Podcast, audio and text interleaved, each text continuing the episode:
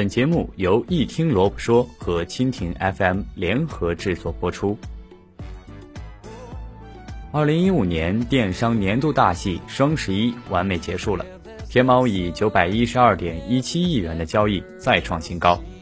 不知不觉七年双十一了，二零一五年天猫双十一更是推陈出新，将主场放在北京，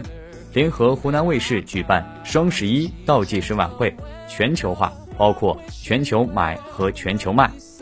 用数据回顾天猫双十一的七个年头。那些数据见证了双十一的全民狂欢。二零零九年，天猫商城双十一销售额为零点五亿元。二零一零年初见锋芒，销售额提高到九点三六亿元。二零一一年，天猫双十一的销售额已跃升到三十三点六亿元。二零一二年预售狂欢，双十一当日，支付宝交易额实现飞速增长，达到一百九十一亿元，其中包括天猫商城一百三十二亿元，淘宝五十九亿元，订单数达到一点零五八亿笔。二零一三年十一月十一号，分钟过亿，数据显示，淘宝双十一交易额突破一亿只用了五十五秒，达到十亿用了六分七秒，五十亿用了三十八分钟。凌晨五点四十九，阿里当日交易额突破一百亿；十三点三十九达两百亿；十七点三十一突破二百五十亿，总交易额十一月十一号三百五十点一九亿。二零一四年双十一百亿新纪录，天猫双十一购物狂欢节开场三十八分钟二十八秒之后，交易额冲到了一百亿元，其中无线占比百分之四十五点五。相比二零一三年冲到一百亿用了五小时四十九分的记录再创新高。来自阿里巴巴的数据显示，一分十一秒破亿，凌晨刚过三分钟，狂欢节交易额就达到了十亿，十四分钟零二秒突破五十亿。活动开场仅到第三分钟，阿里的平台成交额已突破十亿元人民币，十四分钟零二秒突破五十亿元。三十八分钟二十八秒，交易额冲上一百亿元。十三点三十一分，天猫双十一成交额突破三百六十二亿元，打破二零一三年十一月十一日全天的成交记录。二十一点十二分，成交总额突破五百亿元。总交易数据，支付宝全天成交金额为五百七十一亿元，移动占比百分之四十二点六。二零一五年十一月十一号，全民狂欢，移动盛宴。四万多个全球商家带着三万多个品牌、六百多万种货品，在水立方的数字大屏幕上不断刷新纪录。一分十二秒，二零一五年天猫双十一交易额超过十亿；一分四十五秒，跨境贸易成交额超过二零一四年双十一全天。十二分二十八秒，二零一五天猫双十一交易额超一百亿元，其中无线交易额占比百分之七十四点八三。一百八十一个国家地区已成交，去年突破一百亿用了三十八分二十八秒，今年整整快了二十六分钟。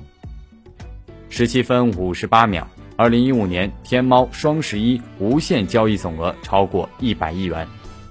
二零一五年十一月十一号，天猫官方微博在一点三十分左右发布的消息称，天猫双十一交易额已经超过了三百亿，并创下多项纪录。同时，在线峰值达四千五百万人，很多品牌销售超过百分之六十，甚至售罄。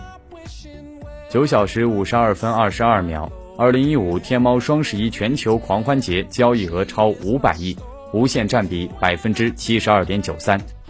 七小时四十五分四十二秒，二零一五天猫双十一全球狂欢节交易额超四百一十七亿。已超过二零一四年美国感恩节购物节线上交易总额。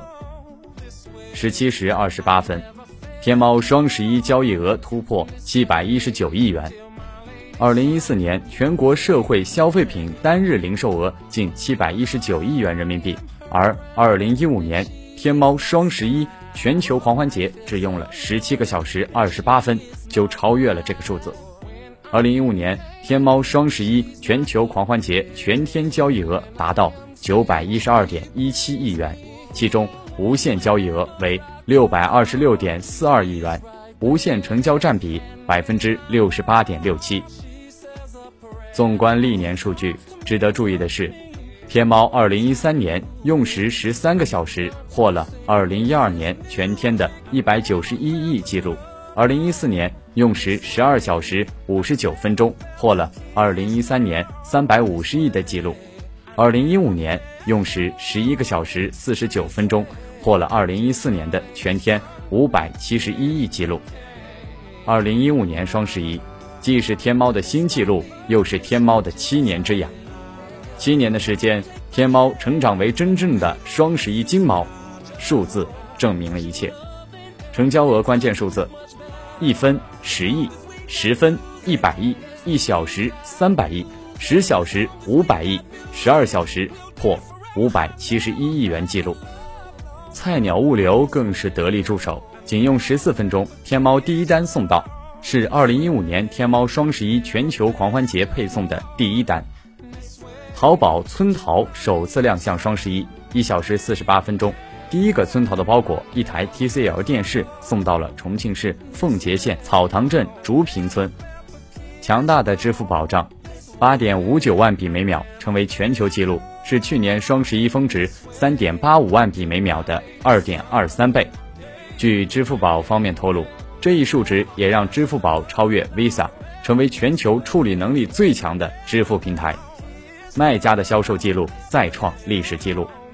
小米再次成为销售冠军，海尔、华为、优衣库、骆驼、品胜、惠美集团等著名品牌的销售额早早破亿，打破了吉尼斯纪录。截至十一日十四点零一分五十秒，天猫平台共售出手机。两百一十一万两千零一十部，打破了吉尼斯世界纪录。这是目前世界纪录中二十四小时内单一平台的最高销量。他们也创了纪录，同时在线峰值达四千五百万人，无线占比峰值超百分之九十。那么这些数据的背后也少不了剁手党的贡献。那么最败家的地区在哪里呢？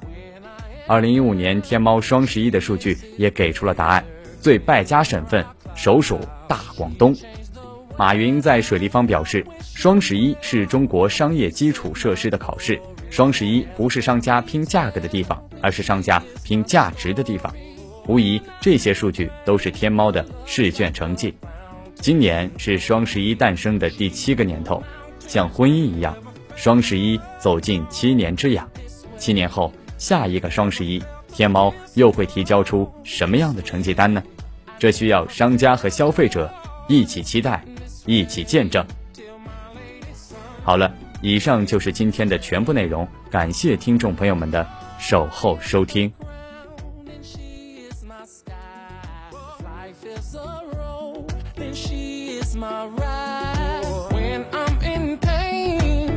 my good feeling.